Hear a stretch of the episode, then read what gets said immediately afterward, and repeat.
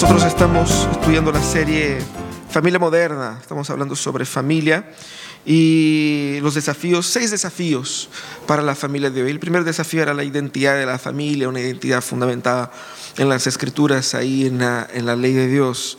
Pero hoy día vamos a conversar un poco sobre eso lo que les hablaba hace un rato, sobre este cansancio que nosotros sentimos. Y es algo crónico, ¿cierto? En especial calzó que en el día del trabajo vamos a hablar sobre el descanso. ¿No? Si yo hubiera planificado no sería más tan, tan así como perfecto, pero quiso Dios, ¿cierto? Nosotros estamos cansados y seguramente usted lo que va del año, de la semana o quizás del día ya puede decir, pucha que estoy cansado, ¿cierto? Eh, es algo como crónico en nuestra cultura. Y al mismo tiempo, nunca antes en la historia tuvimos tantas opciones de entretención como ahora. Y nunca nos sentimos tan aburridos como ahora. ¿Cierto? Tenemos tantas cosas, tenemos miles de canales y videos y series. Y uno, eh, como que nos, nos falta algo ahí. Y al mismo tiempo nosotros tenemos tanta cosa que hacer. Eh, aunque no tengamos nada que hacer, de repente nos vemos envueltos en una, en una cantidad de cosas y el punto es, nosotros vivimos en una dinámica de agotamiento y de consumo. Así que nosotros hoy día vamos a hablar sobre, sobre eso, sobre el, descanso, sobre la agenda de tu familia. Y yo quisiera ser bien así como objetivo. Yo pensé así como hablar del concepto por detrás del, del, día del descanso, toda la teología que eso envuelve, que es riquísima, que es fabulosa, pero yo quisiera ser bien concreto para que ustedes puedan entender, tomar notas antes que duerman, ¿cierto? Y eh, poder aplicar ahí en sus vidas. ¿Cómo nosotros debemos guardar el día de domingo? ¿Cómo nosotros guardamos el día del Señor en familia? considerando tres cosas. Lo primero, domingo es día de ir a la iglesia, punto. Punto. Domingo es día de ir a la iglesia. Domingo es, como vemos en el texto bíblico, un día diferente de todos los otros días porque ese es un día que Dios demanda para Él, para la adoración de Dios. Él dice, acuérdate del sábado para consagrarlo. Dios nos llama a adorar a Él, dándole a Él tiempo. Y fíjate que todo lo que es importante, valioso, demanda tiempo. Cualquier cosa que es, eh, que es hecha así como a la ligera es mal hecho. Pero todo lo que es importante, valioso, tardó mucho tiempo en producirse. Esa es la lógica, ¿cierto? Tiempo, por lo tanto, también es dinero. Tiempo es un valor. Y el tiempo se nos escapa. Esa semana, eh, al, meditar en ese texto, me puse nostálgico, porque hace 14 años que estoy en Chile. Y, cuando yo llegué, varias cosas eran diferentes, ¿cierto? Algunos de ustedes eran jovencitos ahí en el colegio, ¿no? Algunos quizás en la universidad. La Anto no había ni siquiera nacido cuando yo llegué, para que tengan una idea. Y pasó así. El tiempo pasa. El tiempo es algo precioso, ¿cierto? Pero Dios dice que nosotros debemos dedicar a Dios, consagrar a Dios tiempo. ¿Qué significa consagrar? Consagrar es separar para un fin especial, diferente de los demás, un fin exclusivo, un, literalmente un día santo. Dios ha determinado que un día no sea como los demás, que sea un día especial, diferente de todos otros. Y el propósito de ese día es de reposar del trabajo normal de los otros seis para honrar al Señor en ese día. Y el Señor no solo nos llama a trabajar para su gloria, pero también nos llama a descansar para su gloria. Y eso nos cuesta entender. ¿Cómo puedo descansar para la gloria de Dios? Es, esa es la esencia de ese mandamiento. Si nosotros no aprendemos a descansar para la gloria de Dios, no habremos entendido el significado de Dios siendo nuestro creador, sustentador, suplidor, un Dios que nos ama y que demanda de nosotros tiempo. Es una relación personal. Y con cualquier persona que usted se relaciona, y para tener una muy buena relación, tienes que demandar tiempo. Nosotros hemos escuchado todas esas noticias de los padres que crían a sus hijos sin dedicarles tiempo, simplemente les regalan cosas. Y uno dice, está mal, porque el niño necesita de esa interacción, ¿sí o no? Tiempo de calidad. Eso es lo que demanda el Señor. ¿Qué significa entonces eso? Adorar a Dios con el tiempo es vivir la vida en el ritmo de Dios. Lo que Dios está diciendo acá es que el ritmo de tu vida no debe ser guiado por tus ambiciones, por tus planes, por tus anhelos, por tus deseos de consumo, por la demanda de tu trabajo, por la esclavitud del mundo. No, el ritmo de vida del ser humano debe ser determinado por Dios. Porque Dios mismo creó el mundo. Dios mismo creó el orden en el cual el mundo debe funcionar. Así que adorar a Dios con el tiempo es vivir la vida en el ritmo de Dios. Pero ¿qué, es lo que realmente está determinando el ritmo de tu vida? ¿Qué es lo que determina el ritmo de tu vida? Uno dice, estoy cansado. ¿Por qué? ¿Por qué? ¿Qué, qué es lo que te cansa tanto? ¿En qué te cansas? ¿Cómo lo haces? El, cansancio en sí no está mal. El tema es ¿por qué?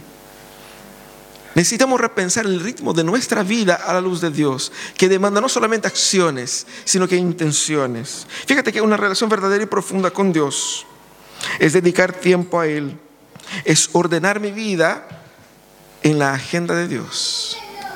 Nosotros queremos encajar Dios en nuestra agenda.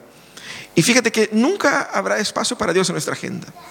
Tratamos de, ponemos el empeño, enero, este año sí o sí, voy a hacer mi devocional todos los días, voy a despertar temprano lo voy a hacer. No llega marzo ese plan, no llega marzo, ¿cierto? No es que era verano, en el verano vacaciones, ¿no es cierto? Marzo es el, el, nuevo 1 de enero, ¿no? Y no llega mayo tampoco, ¿no? Ya fue. Mayo es el mes donde nosotros ya nos estamos dando cuenta de que la cosa ya no va. Este año ya fue. Este año ya fue. ¿Cierto? Y vamos simplemente preparándonos para, para soportar de aquí. Ahora la meta es septiembre, el 18. Y después de 18, fiestas. Y así vamos. Tenemos dos metas este año. Sobrevivir hasta septiembre y después hasta Navidad. Y ahí estamos. Pero nosotros debemos pensar nuestra agenda desde la perspectiva de Dios, para que Dios pueda sanar, revitalizar y restaurar tu agenda, tu ritmo de vida. Y tu ritmo de vida es sanado cuando Dios es el centro de él. Cuando la adoración al Señor, esta adoración comunitaria como pueblo de Dios, mm, es el marco simbólico de lo que controla mi agenda. ¿Cómo nosotros aplicamos eso? Entendiendo que el culto al Señor que rendimos dominicalmente como, como iglesia acá es importante, porque todo lo que es importante demanda tiempo y nosotros dedicamos tiempo a las cosas importantes. Porque si es importante, pucha, eso tengo que poner atención a eso, porque eso, ojo con eso, porque eso es importante. Adorar a Dios debe ser algo importante en nuestros corazones.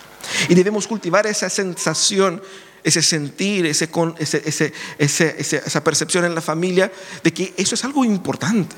No es algo que está en segundo plano. No es algo que está así como que, bueno, si no hay nada más que hacer ese día, voy a la iglesia. Es algo importante, ¿por qué? Porque no solamente, y ahí vamos a hablar eso más adelante, no solamente es algo que voy a recibir, eso no es una terapia, ¿ya? Eso no es una terapia. Venimos acá para dar a Dios gloria, porque es un deber.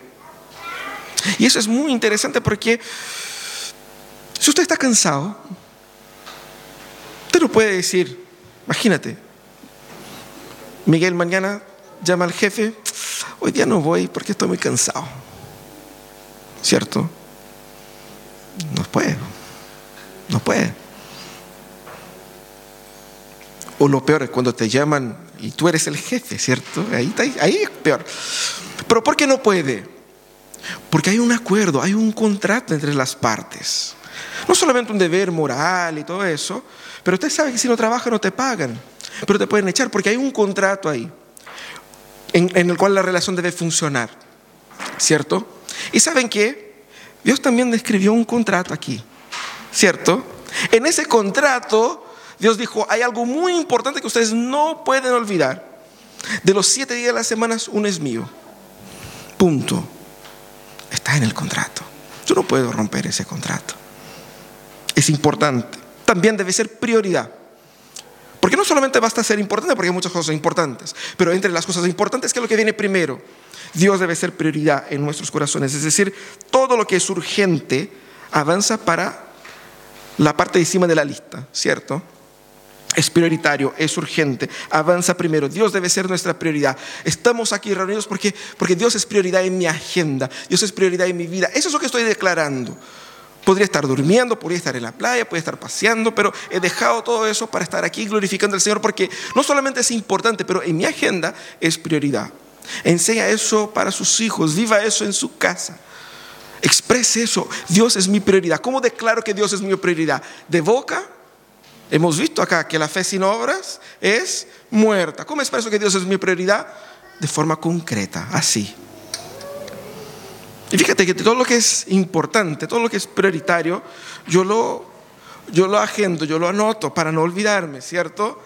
Sí, debemos ir pensando en esas formas también. Y no solamente eso, es importante, es prioritario, pero debe ser exclusivo.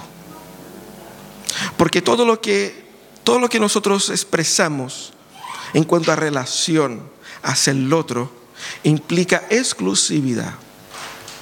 Dios no quiere disputar espacio en tu agenda. Él es más grande que eso. Él es más grande que eso. Tu pareja, tu mujer, tu esposa, tu marido, no debiera disputar espacio en tu corazón. Debiera ser único. Debe ser único. Ese es el verdadero amor, ¿no es verdad? La exclusividad de Dios demanda que yo le trate con una dedicación única. Pero yo no puedo todos los días, los, 20, los, los, siete días de la semana, vivir en, constante reunión y culto. ¿Qué es lo que el Señor dijo? El Señor dijo, trabajen, pero un día es mío. Vengan conmigo y vengan a descansar conmigo. Domingo es día de ir a la iglesia, pero también domingo es día de descansar y hacer descansar. Y eso es bonito porque muestra el carácter eh, de la gracia dentro de la ley. Uno ve el mandamiento y dice, ay no, que se puso, el pastor ahora se puso legalista, ¿cierto? Ay no, que estoy obligado, ¿cierto? Y uno dice que el pastor dijo que hay que ir a la iglesia. Yo no dije nada, está, en la, está acá, ¿cierto? Está en las escrituras. Estoy explicando lo que dice la Biblia. Y la gracia muestra que...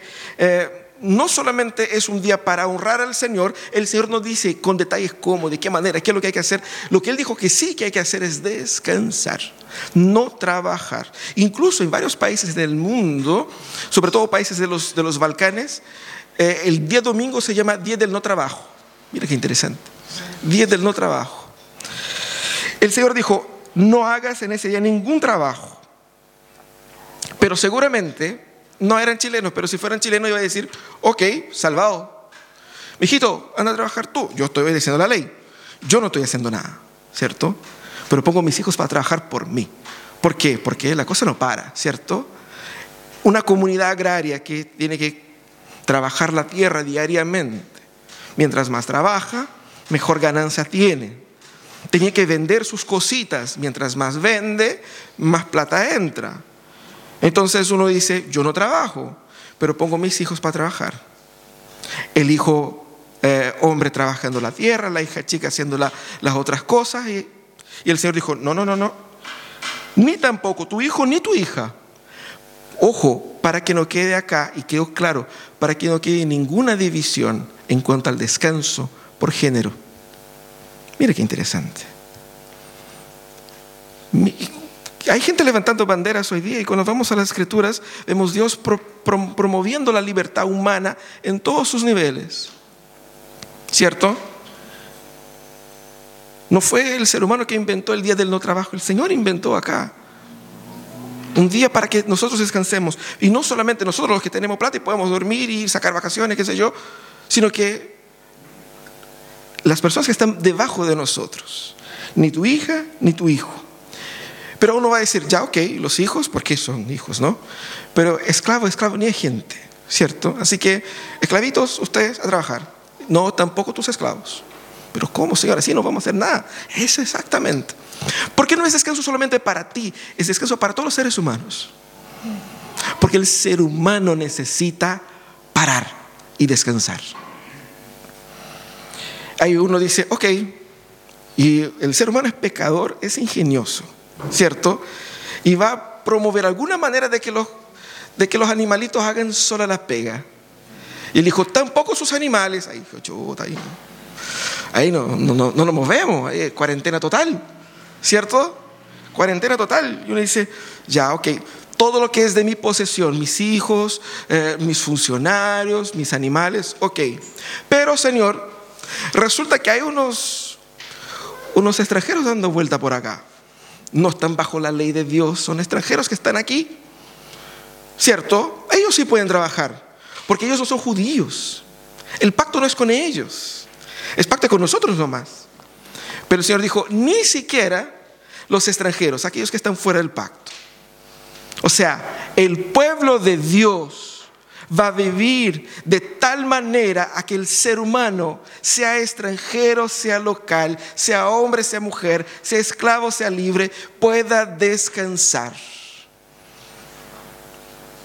Porque el ser humano no, no soporta. No solamente nos soporta físicamente, todo ser humano también debe entender que hay un creador que debe ser adorado y que Él demandó un día para Él, para nuestra paz, para nuestro beneficio, pero también para Él. Dios nos llama a cuidar de la vida, Dios ordena a su pueblo a vivir en un ritmo que preserva la vida humana, es decir, no trabajes hasta la muerte, porque eso no es el plan de Dios para ti. Aprenda a que descansar honra a Dios también. Pero Dios también ordena al pueblo un ritmo que preserva a los más débiles. Y es muy interesante cómo el Señor preserva todas las, todos los tipos de personas posibles en una sociedad de aquella época que podemos traducir también para la nuestra. No solamente eso, Dios ayuda a que el pueblo entienda que es Dios quien establece justicia social. No hay una forma de entender justicia en el mundo sin que Dios Jehová sea adorado todos los intentos de producir justicia fuera de la ley de Dios, no solamente no producen justicia, sino que producen muerte, se produce dolor, produce sufrimiento y finalmente produce más y más injusticia. Es Babel. Y el Señor está diseñando el Edén. Pero más que eso, el Señor dice, no solamente van a descansar ustedes, sino que va a descansar la tierra. A cada siete años ellos debían pasar un año sin trabajar la tierra. Eso sí que fue, fue complicado.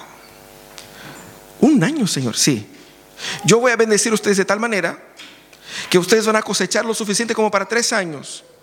Porque usted sabe cómo funciona la producción. Uno planta un año para cosechar el otro, ¿no? Entonces estamos comiendo lo que cosechamos el año pasado. Si yo dejo de trabajar un año, son dos años ahí de de, comida que necesito, porque un año va a ser para plantar y el otro para cosechar lo que, entonces son dos años. Y el Señor dijo, la tierra descansará a cada siete años. El Señor cuida de su creación y nos llama a nosotros a ser buen administradores de su creación. Y a cada 50 años, es decir, siete veces este año de descanso, ese año sabático, no solamente se descansará finalmente la tierra, pero se eliminarán todas las deudas, se devolverán las tierras a sus dueños originales y las personas pueden replantear su sistema financiero nuevamente. Dios es, es mucho más inteligente que nosotros, así que debemos seguir los planes de justicia de Dios. Cuesta, ¿no? Cuesta cuesta. Pero el Señor ordena a su pueblo a vivir un ritmo que preserva la creación. Lo que Dios nos quiere hacer, librar, es librar de la vorágine de la producción y del consumismo. Porque para trabajar menos, quizás tenga que consumir menos. Cuesta también. Ahí no, ahí se puso. Descansar está bien, pero eh, ¿y quién paga la cuenta? ¿Cierto? Las marraquetas no se van a comprar sola, hay que hay que poner empeño ahí, ¿cierto? Dios nos quiere librar de, esa, de esa eh, eh, lucha constante por tener más. Porque uno piensa que eso es moderno. Ah, es de ahora que somos así. No, si usted lee cualquier carta, cualquier carta de los profetas, usted va a ver que el pueblo estaba en una onda consumista desde hace mucho tiempo. Esa era la crítica que hicieron contra los, los, los españoles y portugueses en el siglo XVIII. Porque había una clase que consumía, consumía, consumía y en un momento la colonia se secó, ¿cierto? Y ahí no había cómo, mantener eso. Dios quiere que nosotros entendamos que Él nos libra de esa presión por tener más y por ser lo que nosotros tenemos. Cada día en la semana me voy a disciplinar a entender que no debo ser orientado por el consumo, sino que entender que hay un Dios proveedor, que creó cosas buenas en el mundo para disfrutarla. Pero esas cosas que Dios creó para disfrutar no son mi Dios y no deben ser. Dios también quiere que nosotros vivamos un estilo de vida, promover la justicia, hacer descansar, hacer descansar el otro. Por eso nosotros dedicamos un día al Señor, no solamente para interrumpir nuestro trabajo, para estimular a que se interrumpan el trabajo de otros,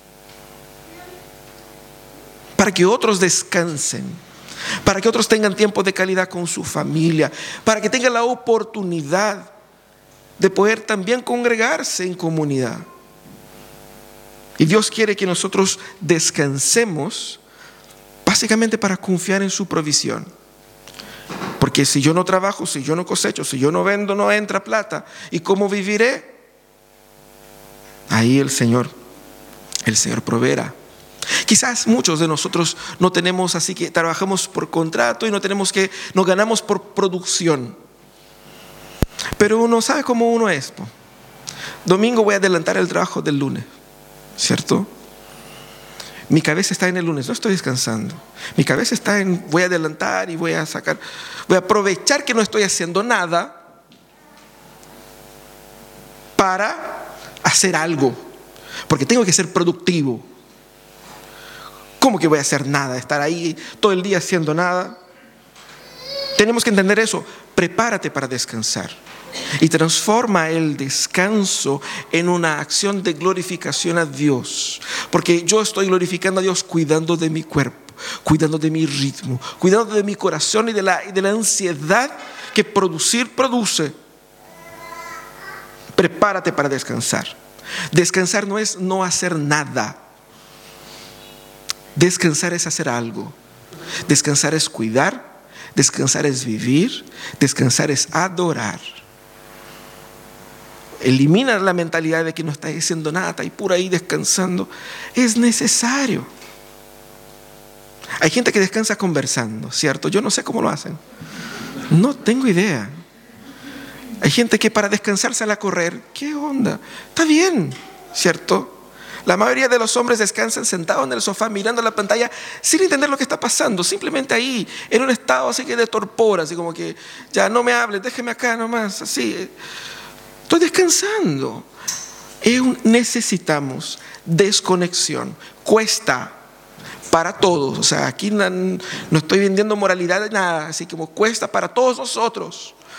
Porque siempre pensamos que podemos aprovechar mejor el tiempo, ¿no? Y Dios quiere que aprovechemos el tiempo cuidando de nuestro corazón, de nuestra salud, cuidando de, de entender que Él es mi proveedor. También debemos entender que nosotros no debemos trabajar para ser ricos. Hay muchos en internet, muchos coaches que quieren ayudarte a llegar al millón, al mil millón, al cierto. Ah, y muchos van a decir, no, si yo no, no busco eso, mentira. Pero me gustaría, así como que, ya, pues, pasar al siguiente nivel, ganar un poquito más, ¿cierto? Y terminamos viviendo una lucha constante de producir para tener más una vida más cómoda, cosas buenas para dar una casa mejor para mi mamá. Mira qué bonito. ¿Quién, quién no va? ¿Quién va a ser contra eso? Ni Dios es contra eso, ¿cierto? Pero fíjate que nosotros estamos viviendo para consumir más, para tener más, para... No trabajes para cumplir tus sueños de consumo. Dios al definir descanso define trabajo, definiendo trabajo como una forma de construir este mundo y bendecir este mundo. Pero si usted no descansa, ¿de qué sirve el mundo que construyes? Abandona los ídolos que te hacen trabajar sin descanso, que no te dejan dormir, que te quiten el sueño, que te hace pensar que descansar es pecaminoso, que dice que tienes que producir más, que ser más, que llegar más, y que producir más, y que Dios es mi proveedor. Él proveerá. No que cuando sea viejo yo quiero tener esto, aquello, quiero estar así, así. ¿Quién dijo que vas a ser viejo? Comencemos por ahí. Nadie te garantizó nada. No es que no debemos ser eh, personas con, sentido de, de cautela en la vida, ¿cierto? Debes ahorrar ahí, debes guardar, y eso es bíblico. Pero no debes vivir en la esclavitud de construir una vida futura que ni siquiera sabes si vas a vivir. Jesucristo contó la parábola del hombre que estaba armando sus, sus almacenes. Ahí tenía mucha producción dijo, yo voy a vivir eh, para el resto de mi vida, no voy a necesitar trabajar nunca más. Y al día murió. No vivas para eso. Cultiva el domingo como un día del cuidado humanitario de Dios. Y nadie puede levantar la bandera de que, no, si yo estoy contra la injusticia, qué sé yo, sino transforma el domingo en su propio día de descanso y adoración. Como cristiano eso sería muy hipócrita. Pero también por fin domingo es el día de esperar el descanso final. Y esa palabra es muy interesante. Descanso. Donde yo ya no me canso más. Yo me quito el cansancio. Esa es la lógica de la palabra en nuestro idioma, ¿cierto? Y es una palabra que tiene muchas implicancias en el texto del Antiguo Testamento, sobre todo, y que el Nuevo Testamento nos ilumina. El Señor dice algo muy interesante en ese mandamiento, hablando de que, a diferencia de la mayoría de los mandamientos, Él da así como algunas otras algunos complementos. Dice, acuérdate, en la segunda vez que él dice, acuérdate en ese mandamiento, dice, acuérdate de que en seis días hizo el Señor los cielos, la tierra, el mar y todo lo que hay en ellos, y descansó el séptimo día. Por eso el Señor bendijo y consagró el día de reposo. Fíjate que cada descanso semanal, cada domingo, es un día para declarar nuestra esperanza en el descanso final. Yo les comenté al inicio del, culto que el culto cuenta una historia. El culto cuenta una historia. Creación, caída, redención, misión. Cuando nosotros vivimos y revivimos esa historia, lo que nosotros estamos haciendo es alimentando la esperanza de que la solución para ese mundo caído, caótico, destruido, perverso, violento. La única solución es la venida del reino. Esa es una declaración política, esa es una declaración social, esa es una declaración filosófica, teológica y emocional. Debo vivir eso. Ese es mi movimiento político, social, económico. Esa es mi postura ante la sociedad. Por eso el Señor dice, acuérdate que la manera como el mundo funciona, funciona según el diseño de Dios. Él creó el mundo. En seis días Dios trabajó y descansó en el séptimo. Pero Dios no necesita descanso. ¿Acaso se cansará Dios? ¿Por qué Dios descansó si Dios necesitaba descansar? Para que nosotros, para que nosotros descansáramos con Él para que nosotros tuviéramos un tiempo de calidad con Él. Dios trabajó, trabajó, trabajó, todo lindo. Ahora vengan acá, mejito. Vamos a disfrutar. Pero eso tiene un símbolo. El Edén creado por Dios, descrito acá, es ese ambiente de la perfecta armonía que debe modelar nuestra, nuestras esperanzas. ¿Qué es lo que esperamos? Esperamos ese, ese nuevo Edén, esa nueva Jerusalén que Dios va a traer. Esa nueva ciudad que Él está construyendo de paz, de justicia, de amor, de equidad. Pero ¿qué es lo que nosotros queremos hacer? Queremos construir Babel. Babel fue ese empeño de los seres humanos de unir a todos para construir una gran torre para llegar al cielo ¿Qué es lo que querían ellos con eso? No solamente construir ahí un, un rascacielos, sino que lo que ellos querían era decir que por el ingenio humano y por la unidad de los pueblos se logró la paz mundial.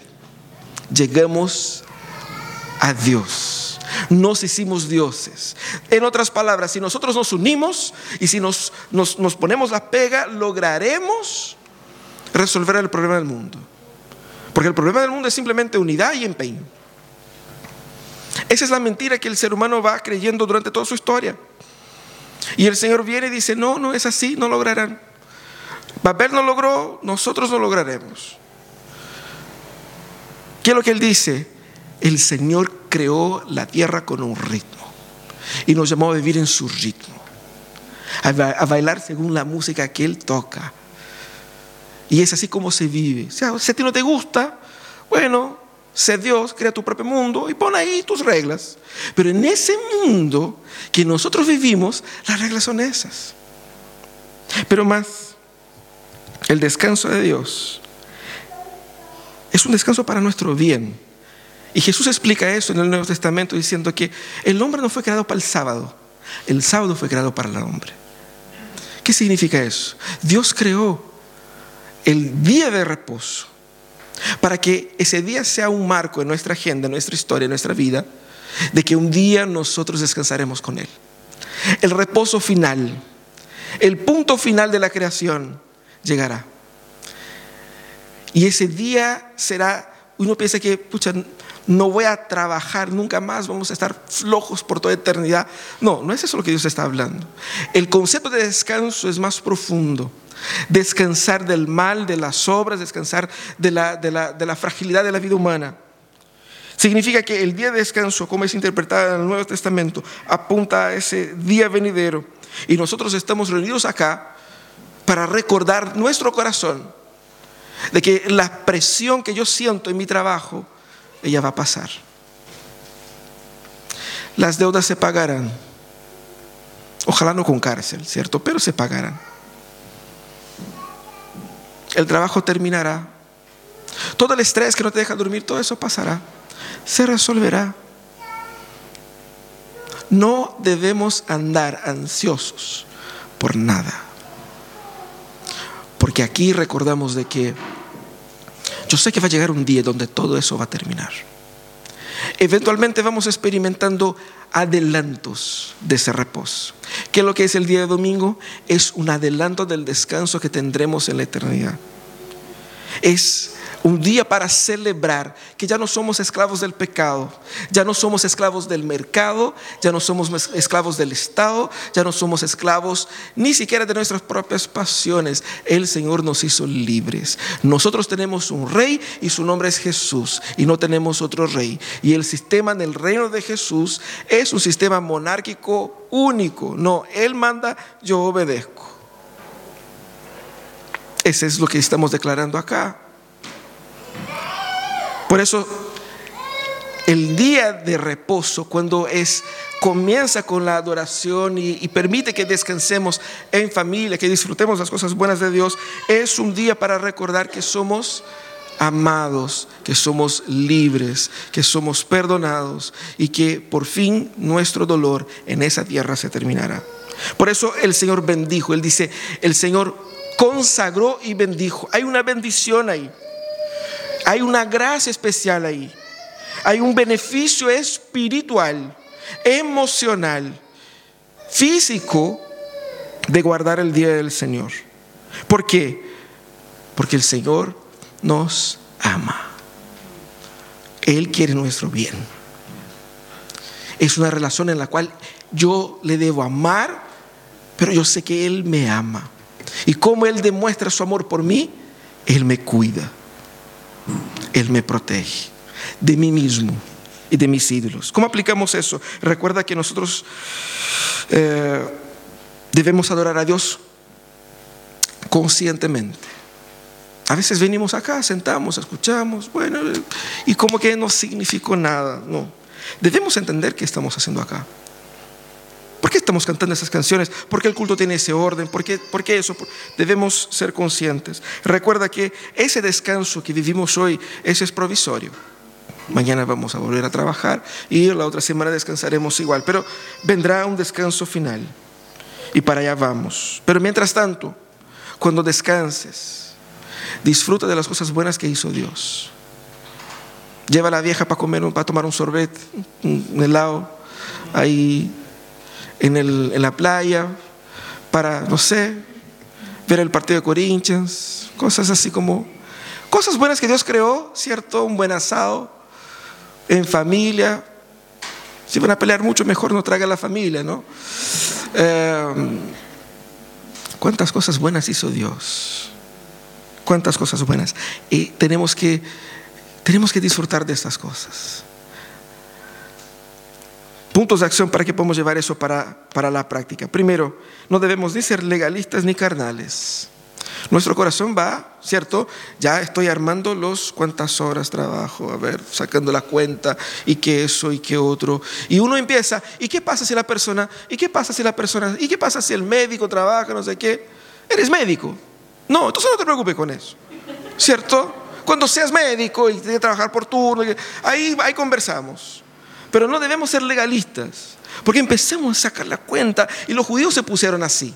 ¿Cuántos pasos debe dar una persona durante el día de sábado para ir de su casa a la sinagoga sin que sea considerado trabajo? A esa hora llegaron. Y nosotros decimos, ay, qué absurdo, pero estamos cerquita, cerquita, cerquita, ni te lo imaginas. No debemos ser legalistas, debemos entender, incluso Dios, cuando dice acá, Dios no entró en, las minucias del detalle. Entonces Dios dijo, mira, descansar es esto, esto, esto, esto, esto. No, Dios entregó el concepto, entiende el concepto. ¿Ya? Pero tampoco, porque somos Barça nosotros, pues queremos dar vuelta a la ley.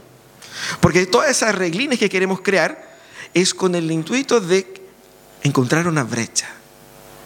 Ahí nos ponemos los, los abogados así perfectos, ¿no?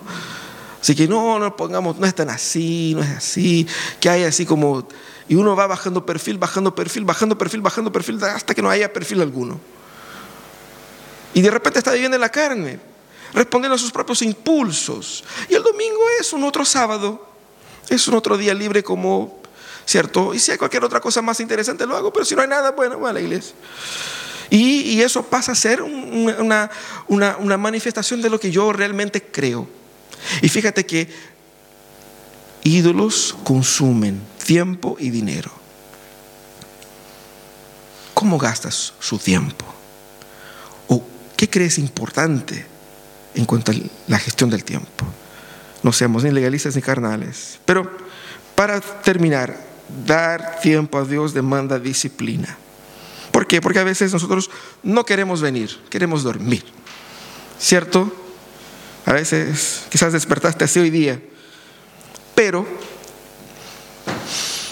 la señal de que nosotros somos adultos, la señal de madurez, está en la disciplina. Cuando empezamos a hacer lo que, no solamente lo que yo quiero, pero lo que hay que hacerse. El Señor entrega su ley a su pueblo para que su pueblo madure. Porque si yo hago solamente lo que quiero, no tengo, no tengo control. Y por eso el Señor dice que nosotros debemos disciplinarnos a la agenda de Él hacer incluso, porque uno piensa que como es algo voluntario, voy si tengo ganas, y cuando no tengo ganas, no voy, no pasa nada. Es que no, no es así, que no es eso lo que Dios dijo, en realidad, pasa. Como dije al inicio, no son consejos que Dios da para una vida mejor, ¿cierto? Eso es lo que te da el matinal, eso no es un matinal, pese a que sea en la mañana, ¿no? No es un matinal, no son consejos de la doctora no sé qué para que tú puedas vivir, no, esas son las reglas del juego. Esa es como la vida funciona. Es Dios determinando los, los, detalles del contrato. Es así como se vive. En ese mundo que yo creé, es así como el ser humano debe vivir. Es obligatorio, es mandatorio. Entonces yo tengo que disciplinarme a la dinámica de Dios. A veces nosotros venimos sin saber por qué, pero debemos entonces construir significado, aprender por qué, para no caer en la religiosidad de que mi cuerpo va inconscientemente, se sienta ahí inconscientemente y se va inconscientemente. Y pensamos que eso cuenta. No, no cuenta. No cuenta. Es un ejercicio cognitivo intencional. Dios quiere que descanses intencionalmente, no por casualidad. Y más, yo debo construir una rutina que me discipline espiritualmente a administrar mi tiempo comenzando por la prioridad exclusiva de la adoración comunitaria. Por ahí comienza mi agenda, por ahí comienza mi semana. Yo debo entender que, que eso me va a disciplinar en salir de un mundo donde yo soy el centro, donde mis necesidades deben ser agradadas. El culto al Señor no está diseñado para que tú te sientas bien, aunque nos sintamos bien. Está diseñado para dar a Dios adoración en la medida que servimos a otros. Amar a Dios por sobre todas las cosas y al prójimo como a nosotros mismos. No es aquí donde va a recibir la charla semanal para eh, darse ahí el, empuje y que te va hay bendiciones espirituales que te van a hacer crecer y tener una buena semana, pero tampoco es una charla motivacional. Eso es para sanar los ídolos de nuestro corazón, para que aprendamos a servir al prójimo, para que seamos servidos también, para que seamos exhortados escuchando cosas que no nos gusta, pero que sí tenemos que escuchar porque es lo que dice la palabra. Y nos ayuda a dar testimonio, a abrir las puertas y decir para el mundo, mira, aquí, aquí estamos adorando a Dios, porque eso es lo que hay que hacer. Ven usted también a adorar a Dios. Usted que está ahí en su casa, los vecinos, acá, ven, hay un lugar abierto para todos aquellos que son seres humanos. Dejen de trabajar, dejen de adorar falsos ídolos y vengan a Jehová. Esa es la disciplina que el Señor quiere que tengamos. Vamos a orar.